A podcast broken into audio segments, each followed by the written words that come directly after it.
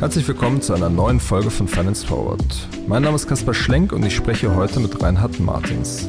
Reinhard ist Gründer und CEO des Berliner Unternehmens Gastrofix, das cloudbasierte Kassenterminals vertreibt und 140 Mitarbeiter in sieben Ländern beschäftigt.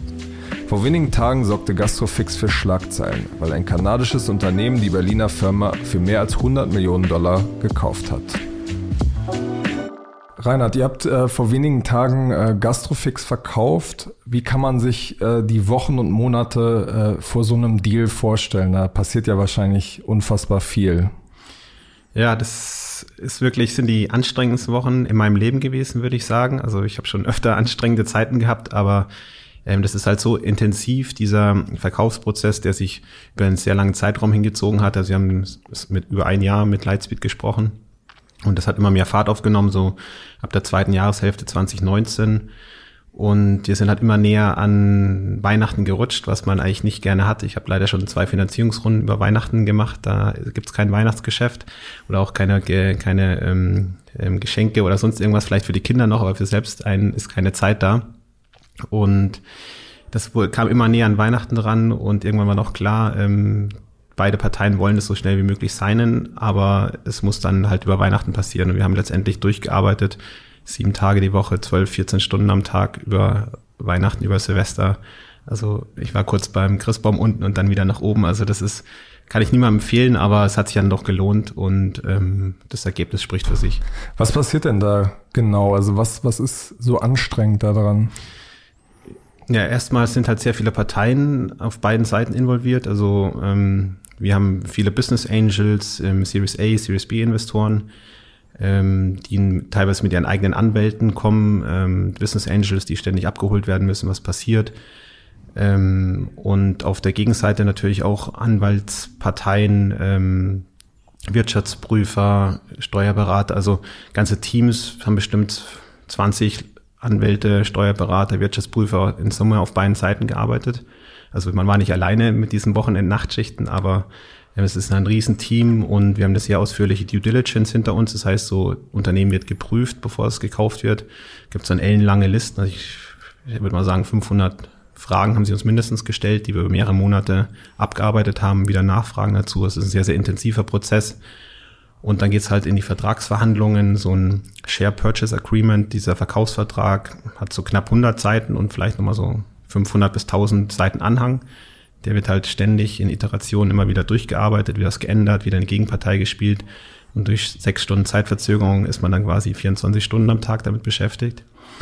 Und das ist einfach sehr, sehr ähm, komplex, das Ganze. Es geht um sehr, sehr viel Geld und ähm, alle Parteien wollen natürlich auch für sich das Bestmögliche rausholen. Und da geht es dann auch ganz viel Fingerspitzengefühl, wie kriegt man die unterschiedlichen Interessen da vereint. Gab es denn da auch ein, eine Art Wettbieten, wie man das manchmal so hört? Also gab es mehrere Interessenten, die euch kaufen wollten? Ja, wir waren jetzt in keinem offiziellen Verkaufsprozess. Ähm, wir wurden von den Käufern angesprochen und wir haben uns auch immer auf den Punkt gestellt, ähm, wir sind eigentlich nicht zum Verkauf auf dem Markt, aber wenn uns ein potenzieller Käufer einen sehr, guter, sehr guten Preis nennt, denken wir drüber nach. Also klar, schon mal die ähm, die Einstellung zu signalisieren, dass ähm, wir jetzt es nicht nötig haben zu verkaufen und erst recht nicht zu irgendeinem x-beliebigen Preis, sondern wenn Sie uns jetzt kaufen wollen, dann müssen Sie uns schon ein Premium zahlen, dass wir jetzt sagen, wir kehren von unserem Tagesgeschäft ab und ähm, beschäftigen jetzt uns mit dem potenziellen Käufer. Weil sonst kommt man schnell in die Situation, wenn man nur einen potenziellen Bieter hat, dass der natürlich einen sehr, sehr lang bindet und irgendwann ist man so auf den eingeschossen, dass man auch nicht mehr so viele Plan B und Plan C hat. Und das wollten wir halt verhindern, indem wir ganz klar gesagt haben, wir brechen auch jeden Zeit den Prozess ab, wenn uns die Bedingungen nicht mehr passen. Stand denn da mal äh, kurz davor? Also Lightspeed ist ja ein, vielleicht ein paar Worte dazu, ist ein kanadischer ähm, börsennotierter Kassenanbieter, also Cloud-basiert, wie wir alle. Und die haben sehr, sehr erfolgreichen Börsengang Anfang 2019 hingelegt und dementsprechend auch sehr, sehr äh, gut finanziert.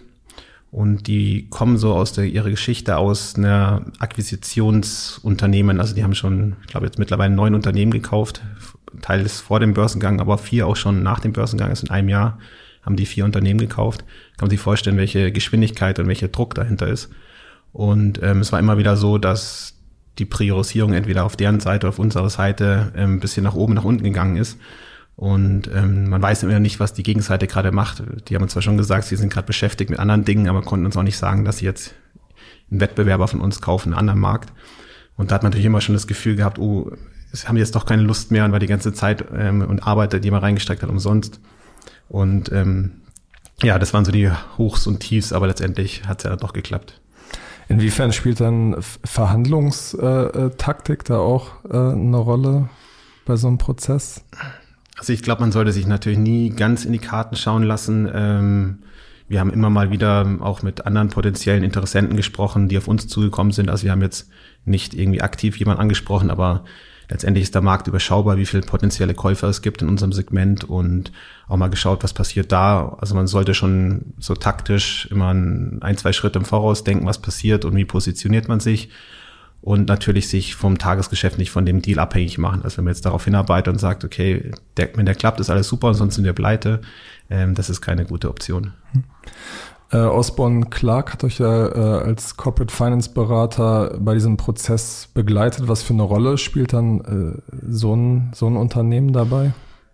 Also wir hatten mehrere Anwaltskanzleien Osborne Clark ähm, mit Robin Iben, hat uns da als Lead-Anwalt für die ganzen ähm, rechtlichen Dokumente beraten und auch äh, leadmäßig ähm, verhandelt. Und ähm, das ist natürlich extrem wichtig, dass man da einen erfahrenen Transaction-Anwalt hat, der das schon mal gemacht hat. Also nimmt man jetzt nicht einen Wald- und Wiesenanwalt, der sonst irgendwelche kleineren Sachen macht, sondern das ist ja hochkomplexe Materie.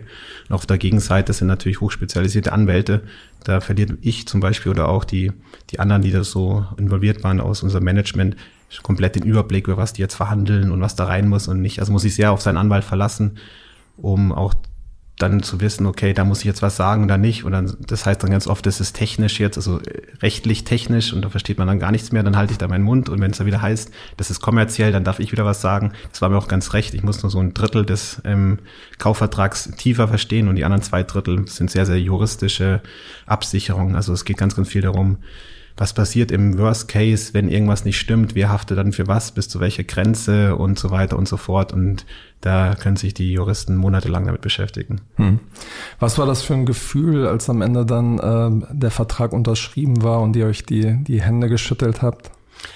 Äh, ganz, ganz große Erleichterung. Ähm, ich habe das halt auch jetzt über so einen langen Zeitraum mitverfolgt aus erster Hand und das war ja gerade die Zeit, wo Trump in, äh, im Iran da die, diesen General hat äh, liquidieren lassen und wo es nicht ganz klar war, ob das jetzt da zum Krieg zwischen Iran und USA führt. Und meine Albträume nachts waren vielleicht auch total ähm, äh, übertrieben, aber dass, wenn jetzt dann Krieg ausbricht, dass dann Lightspeed sich zurückzieht, das börsennotiertes Unternehmen und dass man dann alles richtig gemacht hat und dann kommt so ein externer Faktor und, und macht einem die ganzen Pläne kaputt. Also ganz, ganz große Erleichterung. Auch wenn es natürlich jetzt sarkastisch anhört, sich von so einem Krieg abhängig zu machen, aber in so einem großen Prozess ist man irgendwann nicht mehr der in der vollen Kontrolle sondern das hängt von Börsenkurs ab, von Ad-Hoc-Mitteilungen von Wettbewerbern, von externen Schocks, externen Ereignissen, Börsencrash, die sind dann letztendlich entscheidend, ob so ein Deal durchgeht oder nicht. Das hat man nicht mehr selbst in der Hand. Mhm.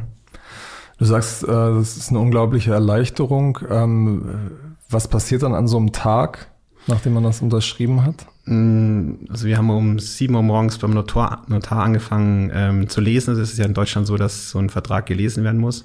Also die Anhänge hat der Notar schon nachts oder dieses Wochenende vorher seine Assistentin vorgelesen. Das ist dann so ein Reference Deed Agreement, das wir nicht alle anhören mussten, aber trotzdem hat er sieben Stunden am Stück gelesen, also mit mehrere Notare parallel und hintereinander und das war schon auch eine Show. Und parallel haben wir immer noch an den Anhängen rumgefixt. Also das war nochmal sehr, sehr aufwühlend, würde ich sagen, weil immer noch nicht, irgendwo war noch ein Fehler drin und da muss noch was geändert werden. Ja, und dann war es dann, glaube ich, auch noch die, die, ähm, die Geschwindigkeit, die wir aber haben mussten beim Lesen, um vor der Börseneröffnung in, in Toronto, der Lightspeed ist in, in der Toronto Stock Exchange gelistet, und wir mussten halt fertig sein und unterschrieben haben beim Notar, bevor die Börse öffnet, weil sie mit einer Ad-Hoc-Mitteilung quasi die, die Börsen-Community ähm, informieren müssen. Ansonsten ist das irgendwie Marktbeeinflussung oder so irgendwas. Und deswegen muss der Notar noch schneller lesen und äh, wir mussten noch schneller fertig werden. Und dann haben wir das dann irgendwie geschafft, eine halbe Stunde vor Börseneröffnung und dann fällt man erstmal in ein Loch. Also ich war halt fix und fertig. Ich habe die ganze Nacht durchgearbeitet und die Nächte vorher auch. Und ähm, dann sitzt man einfach nur so da und starrt vor sich hin und die anderen ist so ein bisschen wie ein Film, man sieht so, dann springen alle auf und umarmen sich und man umarmt auch die anderen, aber eigentlich habe ich mich erstmal nur komplett leer gefühlt, weil es ist so ein, wie kennen wir vielleicht vom Studium her, wenn man irgendwie seine Masterarbeit abgegeben hat oder seine mündliche Prüfung hinter sich hatte und ähm, das, das, man funktioniert noch, aber das ist so ein Ziel, wo man jahrelang hingearbeitet hat, dass man das erstmal verarbeiten muss. Aber mittlerweile geht's mir sehr gut. Wie, wie lange hat das gedauert und was war das für ein Prozess, in dem du das verarbeitet hast? Ja, man ist dann schon sehr eingebunden. Also Lightspeed ist mit ihrem Management nach Berlin geflogen. Die haben dann ihr Quarterly Business Review hier in Berlin veranstaltet. Da kamen noch die 17 Top-Manager von Lightspeed zu uns und ähm, wir haben dann parallel unsere Mitarbeit informiert.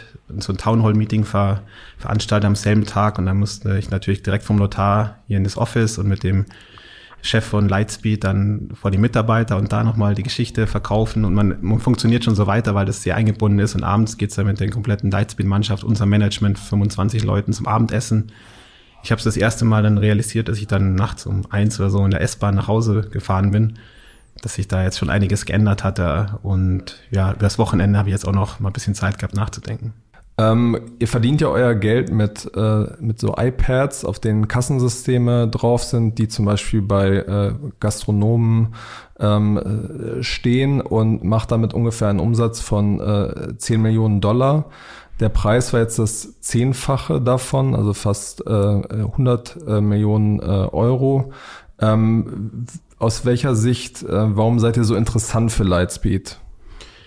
Ja, also wie sich so eine Marktpreis Findung ähm, entsteht. Das ist letztendlich, es gibt börsennotierte Firmen wie Lightspeed und das sind halt, wir sind im Software as a Service Geschäft, kurz SaaS.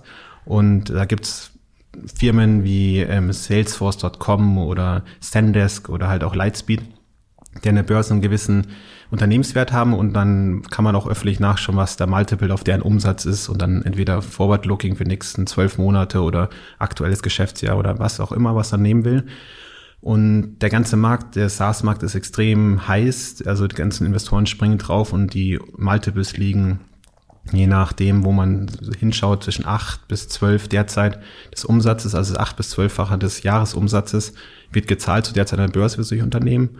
Und dann gibt es einen gewissen Abschlag oder höhere Bewertung, je nachdem, ob man jetzt als strategischer Käufer besonders Interesse daran hat oder sagt, das nehme ich nur mit, wenn der Preis gut ist. Und danach wird auch letztendlich die Preisfindung für Startups gesetzt. Also es hängt sehr, sehr stark von den börsennotierten Firmen ab. Das heißt, ihr liegt, aus deiner Sicht liegt ihr da in der normalen Range? Also historisch ist es ein All-Time-High, also es waren schon auch in die Multiples mal von noch nicht allzu langer Zeit bei fünf oder sechs. Also dadurch, dass der Markt einfach sehr, sehr attraktiv gerade ist, ist die Bewertung von der ganzen Branche inklusive uns sehr, sehr nach oben gegangen. Da mussten wir nichts dafür tun. Genauso wird man aber auch kollektiv bestraft, wenn der ganze Markt nach unten geht. Wir hatten einfach Glück beim Timing. Und ich glaube aber auch, dass die Firma natürlich, wir als Gastrofix eine ganz spezielle Positionierung im Markt haben. Wir haben schon von Tag eins aus ähm, die mittlere bis gehobene Gastronomie angesprochen. Wir haben sehr, sehr große Kunden, Steigenberger zum Beispiel, die, die ganzen Fünf-Sterne-Hotels, Intercity-Hotels, Sportstadien, also sehr, sehr interessante Kunden, die sehr lange bei uns bleiben, weil es sehr komplex ist, so eine so eine Einbindung eines Kassensystems. Wir sagen immer, wir sind so das ERP-System, also wir sind die SAP für die Gastronomie. Und dementsprechend ist das auch schwierig, seine Software einfach mal so zu wechseln, wenn ein Konkurrent zehn Prozent billiger ist. Also wir haben Kunden, die sehr, sehr lange bei uns bleiben, mit sehr geringen Churn. Wie geht's dann äh, weiter, was die Geschäftsentwicklung angeht? Was plant ihr da? Also das Spannende mit Lightspeed ist, Lightspeed kommt ursprünglich gar nicht aus der Gastronomie, sondern das sind Retail-Kassenanbieter. Die sind sehr, sehr groß mit, mit Fashion Stores oder was auch immer alles unter Retail fällt. Und ist natürlich jetzt der Plan, das auch in Deutschland auszurollen. Wir werden in dem Jahr auch noch dementsprechend mit einem cloud-basierten Retail-Produkt an den Start gehen. Das hat auch eine E-Commerce-Lösung und damit kann man ein ganzes Omnichannel-Produkt anbieten. Also wir werden zukünftig nicht nur Gastronomie machen, auch Retail und das wird sehr, sehr spannend werden für uns. Mhm. Ähm, ihr habt ja diese äh, 8000 äh, Kunden äh, kommuniziert. Ähm, ich hatte gesehen, in der Mitteilung von 2017 standen auch schon 8000 Kunden. Ähm, seid ihr in dieser Zeit im Grunde genommen, äh, was Kunden angeht, gar nicht gewachsen oder wie, wie kommt das? Also wir, wir hatten bis vorher immer ähm, Postinstallationen ähm, gemeldet, weil bei uns ist ein durchschnittlicher Kunde hat drei Kassen, das muss man sich vorstellen, der hat so drei iPads mit der Software drauf rumstehen. Das ist jetzt keine kleine Dönerbude, sondern eher gehobenere Gastronomie oder Hotels oder Kantinen und so weiter. Deswegen haben wir immer gesagt, wir haben ähm, diese Zahl, äh, das war glaube ich die letzte, die wir kommuniziert haben, 15.000 ähm, Postlizenzen im Markt draußen. Ähm, Lightspeed kommuniziert allerdings in Customer Locations, also Kundenstandorte und dementsprechend haben wir es umgestellt. Aber unser Wachstum ähm, ist so über 40 Prozent year on year. Was Umsatz angeht, oder? Ja, genau, ja. Umsatzwachstum, richtig. Hm, okay. In Berlin gibt es ja mit, mit Orderbird einen äh, Konkurrenten äh, von euch. Ähm, ähm, die galten lange Zeit immer als Nummer eins, waren ein bisschen ähm, lauter als, als Wettbewerber. Habt ihr natürlich auch einen ganz guten Einblick auf den Markt. Es gibt jetzt keine aktuellen Zahlen von, von Orderbird. Wie ordnet ihr euch da äh, quasi ein? Ja, Orderbird macht da auch einen super Job, ist einfach ein bisschen anderes Marktsegment. Wir haben uns schon immer in diesem mittleren bis hohen Marktsegment positioniert, wo man vielleicht weniger Kunden hat, die aber größer sind. Orderbird hat immer den Longtail gemacht, wie wir das nennen, also kleinere Kunden, dafür viel, viel mehr und mit einer höheren Schlagzahl. Und deswegen hat es auch immer super funktioniert, auch nebeneinander. Wir haben da einfach jetzt ein bisschen andere Entwicklungen gemacht, weil wir von Tag eins gesagt haben, wir sind hier im B2B SaaS-Geschäft. Es ist per se jetzt langsam wachsen. Das heißt also, man muss schon mit seinem Geld haushalten, wenn man nicht ähm, ständig neues Geld raisen will. Und ähm, uns war es immer wichtig, langfristig erfolgreich zu werden. Und das haben wir so jetzt auch geschafft. Mhm. Ähm, wie wird sich aus deiner Sicht äh, der Markt, da, da tut sich ja unglaublich viel, ähm, wie wird sich aus deiner Sicht der Markt in den nächsten Jahren verändern? Ja, das war schon eine historische Chance, jetzt das im Jahr 2020 zu verkaufen, weil es gibt ja dieses, das auch in der Presse hoch und runter geht, dieses Fiskalgesetz, wo jetzt jeder die ähm, Bonpflicht, Bonpflicht genau, diesen Bon drucken muss, aber das ist nur der Auftakt. Denn ab diesem Jahr gilt eigentlich auch, dass jede Kasse digital signierte Bons ausgeben muss. Also nicht nur die, die physischen Bons, sondern auch wirklich eine, eine Signatur dahinter, die elektronisch verschlüsselt auf der Kasse entweder oder bei uns in der Cloud abgespeichert wird. Das heißt also, in Deutschland alleine bestimmt 200.000 Betriebe brauchen entweder eine neue Kasse oder müssen die alte Kasse aufrüsten. Das ist natürlich eine einmalige Chance für alle Anbieter, da jetzt einen großen Stück von dem Kuchen sich rauszuschneiden, wo man sonst vielleicht jahrelang warten müsste, bis der Kunde mal sich eine neue Kasse wieder kauft. Hm. Das heißt, ihr erwartet in diesem Jahr nochmal ein, äh, noch ein stärkeres Wachstum? Auf jeden Fall ja mit Lightspeed zusammen, die die Ressourcen sowohl finanzieller als auch personeller Natur hat. Glaube ich, stehen wir da an erster Stelle ein großes Stück vom Kuchen einzusacken. Werden dann noch, noch andere Spieler ähm, in diesen Markt mit einsteigen? Also das Neueinsteigen weiß ich nicht, weil es doch sehr komplex ist. Also gerade diese Fiskalisierung erfordert sehr, sehr viel Aufwand. Und ähm, es gibt halt sehr, sehr viele kleine Anbieter. Also der Markt ist sehr, sehr stark fragmentiert. Es gibt bestimmt 20, 30 Kassenanbieter in Deutschland. Die meisten sind so Legacy, kleine Player mit irgendwelchen Windows-basierten PC-Kassen, die 20, 30 Mitarbeiter haben und in einem Umfeld von vielleicht 100, 200 Kilometer in den Kunden bedienen, wo sie halt so einfach hinfahren können, die werden sicherlich schwieriger haben, weil die Anforderungen werden immer größer, die, die Kunden wollen mehr Features haben und gleichzeitig wird das alles auch vom Finanzamt immer weiter überwacht und reguliert. Das heißt, es führt wie überall zu einer Konsolidierung des Marktes. Hm. Ihr hattet ja vor einiger Zeit auch mal so eine Kooperation mit einem Chatbot-Anbieter ähm, äh, vorgestellt. Äh, es gab in den vergangenen Jahren immer schon verschiedene Modelle, dass man irgendwie jetzt mit der, mit der App äh, im, im Restaurant bestellt und bezahlt. Ähm, diese Chatbot-Aktion ähm, ist ein weiterer Versuch in, in eine Richtung, sozusagen den Bezahlvorgang zu verändern. Ähm, bislang hat sich ja da noch nichts großartig durchgesetzt. Wo geht das aus deiner Sicht äh, hin in den nächsten Jahren? Also was wir schon sehen, dieses NFC hat sich schon, hat einen großen Push in dem ganzen Markt verursacht. Ich bezahle auch nur noch, wenn es geht, direkt mit der Karte und auflegen. Also das ist schon eine große Änderung. Aber per se ist Deutschland natürlich ein Entwicklungsland, was, was Payment, also Kreditkartenzahlungen ist. Wenn ich sehe in anderen Ländern, gerade in Skandinavien, wo ich da kürzlich am Flughafen war, wo da einfach ein Schild steht, ähm, äh, Only Credit Card, nicht wie in Berlin, Only Cash. Die akzeptieren überhaupt keine Münzen oder Scheine mehr. Das ist alles nur noch mit Karte. Und da hängt Deutschland, speziell Berlin, noch sehr weit hinterher. Aber es wird sich ändern, einfach weil es viel einfacher für den Gastronomen oder überhaupt den Einzelhändler und ähm, es ist schneller, effizienter und die Kosten sind auch überschaubar. Wenn man sich überlegt, was die Kosten für ein Bargeld sind, für einen Händler, das ist auch nicht ganz ohne. Wie wird sich das weiterentwickeln in den nächsten Jahren? Also werden wir in äh, fünf Jahren nur noch per App bezahlen und also was wir von immer von gesagt haben, wir sind ein B2B-Anbieter, also wir bieten keine Produkte für den Endkunden an. Deswegen haben wir schon vor langer Zeit angefangen, so APIs zu entwickeln, also Entwickler-Schnittstellen zu schaffen, wo man eigentlich auf alle Daten von unserer Kasse lesend und auch schreibend zugreifen kann. Das heißt, wir haben ganz viele Payment-Anbieter integriert, wie zum Beispiel SumUp oder auch andere, die in unsere Kasse integriert sind. Das heißt, ähm, wenn ich mit SumUp bezahle, dann ist es dann direkt auch in unserer Kasse drin. Das geht aber auch mit Concardis oder Six. Also da gibt es verschiedene Payment-Anbieter. Und wir sehen natürlich ganz klar, dass solche ähm, Vorabbestellungen, Pre-Ordering oder Zahlen am Tisch mit der App, ohne dass der Kellner kommen muss, ähm, sich immer weiter verbreitet, gerade auch im Ausland. Also zukünftig, glaube ich, wird man nicht mehr viel vom Kellner sehen. Kommt natürlich darauf an, ob man jetzt Fine Dining macht oder äh, Casual Dining oder irgendwie Quick Service Restaurant, aber per se wird viel mehr über die App funktionieren, ja. Also in anderen Ländern seht ihr tatsächlich schon, dass das, äh, ähm, dass das viele Leute benutzen. Ja, also Deutschland ist da wirklich sehr konservativ, was solche Sachen betrifft. Also andere Länder sind weiter und auch viel offener für solche Sachen auszuprobieren. Kannst du ein Beispiel nennen? Also Skandinavien habe ich ja schon erzählt, ist mit Payment, aber England sehen wir auch ganz viel, dass da viel mehr ähm, Tischreservierungen natürlich per se sind, aber weil die auch einfach Schichten haben, da, da sitzt man nicht den ganzen Abend am Tisch, sondern hat halt seinen zwei, drei Stunden Slot zum Abendessen und dann kommt die nächste Partei. Oder man macht Pre-Ordering, wenn man in der Mittagspause ein Essen haben will, dann bestellt man sich über die App und holt sich dann ab und geht wieder ins Büro zurück. Also das ist viel, viel mehr direkt ähm, über die App schon am Laufen. Ja. Hm. Lass uns im letzten Teil des Podcasts noch mal ein bisschen auf äh, eure Geschichte äh, zurückgucken. Ähm, ihr, ihr, seid ja schon mal in, der, in, den Jahren vor dem neuen Markt äh, gestartet, wolltet dann sogar an die Börse gehen, dann ist äh, sozusagen die, die Blase geplatzt und äh, der Börsengang kam nicht zustande. Was, was lief in dieser Zeit? Also warum hat das damals noch nicht funktioniert, die, die Idee? Also erst muss ich dazu sagen, da war ich noch nicht an Bord, da war ich noch Schüler, das war Anfang der 90er Jahre und da kann man vielleicht auch mal kurz auf den Namen eingehen. Gastrofix klingt jetzt für ein Berliner Startup jetzt nicht so wahnsinnig sexy, muss man schon mal zugeben.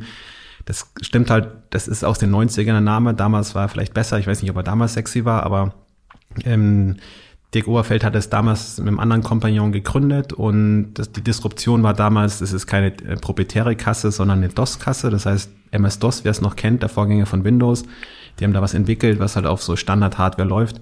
Auch sehr, sehr erfolgreich. Ähm, haben diesen ganzen Hype von den 2000er Jahren mitgenommen und hatten dann Anfang 2001 schon mit Konsortialbank, Börsenprospekt ihren ähm, Börsengang angekündigt.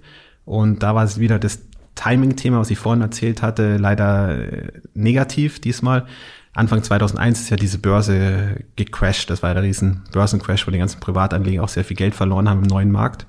Und in diesem Börsencrash war es dann auch unmöglich, die Firma noch an die Börse zu bekommen. Und damals wurde dann Notverkauf von der Gastrofix an italienischen Wettbewerber hingelegt. Und damals war dann die Geschichte damit beendet. Also einfach mal ein paar Monate zu spät gekommen. Das zeigt dann auch, dass im Leben Timing schon immer auch wichtig ist.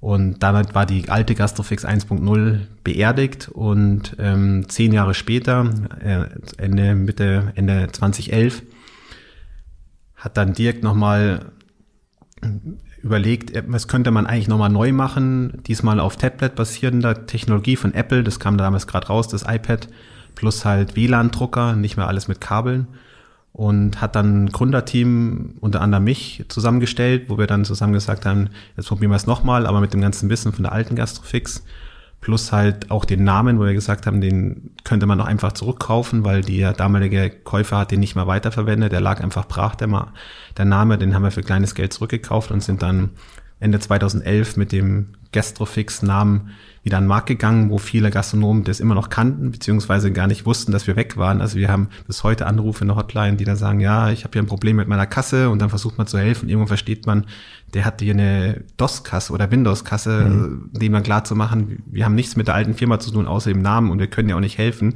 aber wir können eine neue Kasse verkaufen. Das ist immer ein großer Schritt dahin. Aber es ist lustig zu sehen, dass Leute zehn Jahre ohne Support mit einer Kasse arbeiten. Ja, das wird heutzutage auch nicht mehr so einfach gehen, glaube ich, mit der ganzen Fiskalisierung. Ja, und. War denn damals ähm, äh, sozusagen die Adaption, also die Verkaufsraten der Kassen auch schon, schon hoch? Also damals waren auch über 10.000 Kassen verkauft. Und ähm, das war eine große Ordnung, würde ich sagen, vergleichbar zu heute. Aber damals ist man auch schnell an die Börse gegangen, muss man auch dazu sagen. Heutzutage sind die Startups schon ähm, meist profitabler, meist auch bisschen ähm, Seniorer vom ganzen Aufbau. In den 2000er Jahren ist ja jeder an die Börse gegangen, der irgendwie zehn Kunden hatte. Da war Gastrofix schon sehr groß und war auch, wäre auch sicherlich ein erfolgreicher Börsengang geworden. Also die Kunden, wie gesagt, gibt es ja zum Teil immer noch. Hm. Ähm, was für Auf und Abs gab es dann äh, nach dieser äh, Neugründung? Also wir haben erstmal, wie wahrscheinlich alle, so aus Family und Friends so die Seed-Runde finanziert ähm, um erstmal das Produkt dann weiterzuentwickeln. Hat auch gut funktioniert, aber in so einem B2B SaaS-Umfeld wächst man dann doch nicht so schnell, weil man muss sich überlegen, man vermietet die Software und das, was man bei einem Verkauf einmal einnehmen würde, da braucht man Jahre im Mietmodell, um die gleichen Umsätze zu kommen. Das heißt also, irgendwann wollten wir den Series A machen, aber die Umsatzzahlen waren noch relativ überschaubar. Und da haben wir uns auch schon auch schwer getan, ähm, da Investoren zu überzeugen, in so ein langfristiges Projekt zu investieren, weil viele wollen einfach auch nach paar Jahren dann Exit machen und das in so einem Geschäft, wo wir sind, einfach schwierig. Hm. Ähm, inwiefern äh, hat, hat euch die Expertise, die ihr aus dieser ersten Gründung hattet, bei dem Neustart geholfen? Mal abgesehen von dem Namen, den ein paar Leute schon kannten. Also, ähm, glaube ich, was extrem geholfen hat, ähm, dass man wie alle Gründer, die schon mal gegründet haben, die Fehler hoffentlich nicht doppelt macht. Also man kann die ersten Fehler schon mal ad acta legen und sagen, jetzt weiß ich, das mache ich nie nochmal. Man macht halt neue Fehler, aber noch nicht mal die alten meistens. Und wir wussten halt vor allem, was der Kunde will und wie man es bauen muss. Also wir haben jetzt schon von Tag eins die Software so ausgelegt, dass sie auch mit Großkunden, mit Filialen von Hunderten von Standorten funktioniert und mussten unser Businessmodell daran nicht anpassen. Also wenn man einfach mit einer Einzelplatzlösung für ein kleines Café anfängt und dann merkt, jetzt muss ich aber multinational eine Hotelkette unterstützen, dann kann man sich aus Laie vorstellen, das Datenmodell und alles wird dafür nicht funktionieren, weil das habe ich überhaupt nicht hinterfragt, ob das so funktionieren kann und dann funktioniert es auch meistens nicht. Und da hatten wir schon den Vorteil, dass wir jetzt nicht immer wieder rumschrauben mussten und zu sagen, wir müssen für die nächste größeren Kunden alles über den Haufen werfen, sondern wir konnten eigentlich mit der Kassenlösung, die wir heute haben, ähm, acht Jahre super durcharbeiten, werden es sicherlich auch noch eine Weile länger können, ja. Hm. Wie geht's jetzt ähm, nach dem Verkauf für, für dich weiter? Also für uns, das ganze Management und auch alle Mitarbeiter bleibt alles wie zuvor. Lightspeed hat halt in Deutschland investiert, weil sie hier noch gar nicht vertreten waren. Also das war jetzt kein direkter Wettbewerb von uns. Und sie wollen sehr, sehr stark wachsen, größte Wirtschaft Europas, gerade mit der Fiskalisierung, ein Riesenumbruch in den nächsten zwölf Monaten. Das heißt also, wir werden alle Hände voll zu tun haben, neue Leute einzustellen, noch größer zu werden und ganz, ganz schnell noch größeren Player hier in Deutschland, aber auch in ganz Europa zu werden. Mhm. Zum Abschluss noch die, die Frage, ähm, man sieht ja im Handelsregister auch, äh, wie viele Anteile du hattest. Ähm, das lässt darauf schließen, äh, dass du jetzt wahrscheinlich Millionär bist. Äh, wie, wie fühlt sich das an? Wie sich das anfühlt, ist ich hatte noch gar keine Zeit, sich da, damit zu beschäftigen, wie sich es anfühlt, den Exit hinzubekommen. Also ich glaube, für alle hat sich der Exit sehr gelohnt. Also ich glaube, da spreche ich für alle Investoren und auch Mitarbeiter. Also für uns war es sehr, sehr wichtig, dass auch das Management incentiviert ist, über die nächsten Jahre ähm, erfolgreich zu sein und diese Ziele, die wir gemeinsam mit Lightspeed uns gegeben haben, auch zu erreichen. Und ich bin jetzt persönlich nicht so der, der Mensch, der so auf Luxus und teure Brands Wert legt. Deswegen ist jetzt das für mich kein großer Gamechanger, ist eher so die Sicherheit. Das kennt man vielleicht auch, dass man sagen kann, okay, wenn jetzt alles schief geht und ich werde rausgeschmissen oder was weiß ich, dann, dann, dann hat man trotzdem eine Rücklage und das gibt einem einfach so ein gutes Gefühl. Aber ich will jetzt nichts am Leben ändern, weil ich war auch vorher schon zufrieden. Das ist ähm, einfach nur eine schöne Sache zu sagen, man ist jetzt ein Stück weit unabhängiger als vorher. Alles klar. Vielen Dank, Reinhard, für deine Zeit und bis zum nächsten Mal bei Finance Forward. Vielen Dank.